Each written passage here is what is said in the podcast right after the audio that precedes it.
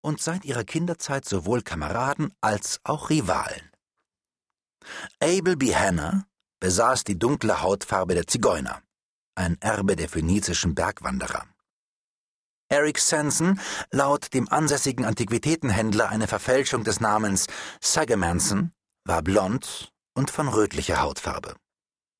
Damit trug er das Zeichen der alten Nordländer. Die beiden Männer schienen sich gegenseitig dazu auserkoren zu haben, von Anfang an miteinander zu arbeiten und gemeinsam voranzukommen, füreinander einzustehen und Rücken an Rücken allen Anfechtungen standzuhalten. Jetzt hatten sie den Schlussstein auf den Tempel ihrer Einheit gesetzt, indem sie sich in dasselbe Mädchen verliebten. Sarah Trefusis konnte sicherlich als das schönste Mädchen in Penn Castle gelten, und viele junge Männer hätten sehr gern ihr Glück bei ihr versucht. Aber da gab es ja die zwei, gegen die sie hätten antreten müssen, und jeder von ihnen schien der kämpferischste und entschlossenste Mann des Hafenstädtchens zu sein, mit Ausnahme des jeweils anderen. Die jungen Männer dachten, dass dies sehr schwierige Voraussetzungen seien und brachten aus diesem Grund keinem der drei Hauptakteure besonderes Wohlwollen entgegen.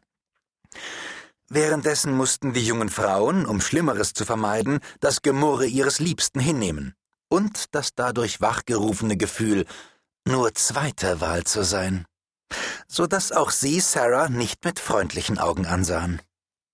Daher kam es, dass im Verlauf ungefähr eines Jahres, denn das Brautwerben auf dem Land ist eine langwierige Sache, die beiden Männer und die Frau viel Zeit miteinander verbrachten.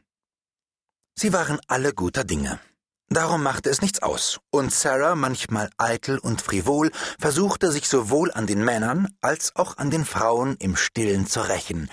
Denn wenn eine Frau beim Spazierengehen mit nur einem Mann angeben kann, der noch dazu nicht ganz zufrieden ist mit ihr, bereitet es ihr kein besonderes Vergnügen, wenn dieser Begleiter einem hübscheren Mädchen hinterher sieht, das noch dazu von gleich zwei hingebungsvollen Burschen hofiert wird. Schließlich kam jener Zeitpunkt, den Sarah gefürchtet und den sie daher herauszuschieben versucht hatte, der Zeitpunkt, eine Entscheidung zwischen den Männern zu treffen. Sie mochte sie beide. Und wirklich hätte wohl jeder von ihnen sogar den Vorstellungen eines anspruchsvolleren Mädchens genügt. Aber Sarahs Denken war so ausgerichtet, dass sie mehr auf das achtete, was sie vielleicht verlieren könnte, als auf ihren möglichen Gewinn. Immer wenn sie meinte, eine Wahl getroffen zu haben, überfielen sie sofort Zweifel, ob diese Entscheidung wirklich richtig gewesen war. Jedes Mal erschien ihr gerade der Mann, den sie voraus